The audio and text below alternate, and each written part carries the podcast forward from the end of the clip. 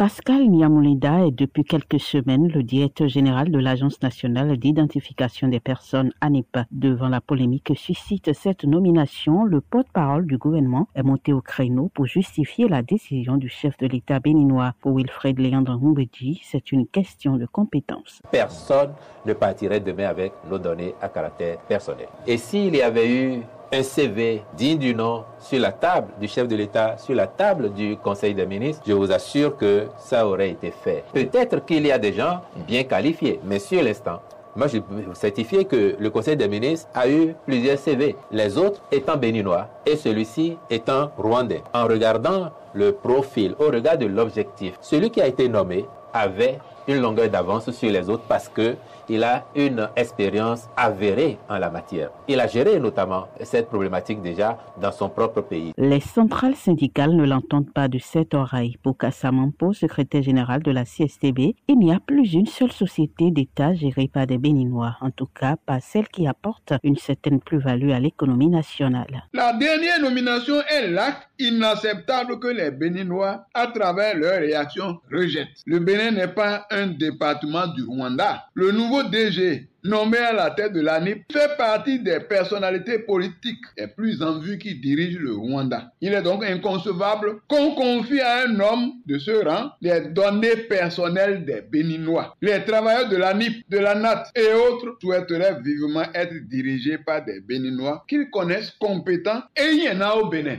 Non, ce n'est pas un désert de compétences. Pour les démocrates, il n'y a pas à faire preuve de légèreté lorsque les données sensibles de toute une nation sont en jeu. Souligne Guy Membre du parti. La question de la nomination de ce cadre rwandais à un poste aussi sensible, il est normal que cela puisse susciter les questions au niveau de, de nos compatriotes. Et à ce sujet, vous devez comprendre que le parti a tellement pris la chose euh, au sérieux que je crois que dans les jours qui suivent, une question orale avec débat sera introduite au niveau du Parlement euh, par les députés du, du parti. Imelda Bada est la présidente des Béninois de la diaspora. Pour elle, il n'y a pas à s'offusquer d'une telle nomination. Elle pense que les Béninois sont responsables d'une telle situation. J'ai été sonnée par cette décision comme tout le monde, hein. mais ne voulant pas rester émotive, j'ai essayé de comprendre. La plupart de nos frères, de nos sœurs qui sont en fonction républicaine pensent d'abord à eux, leur entourage proche, ceux qui sont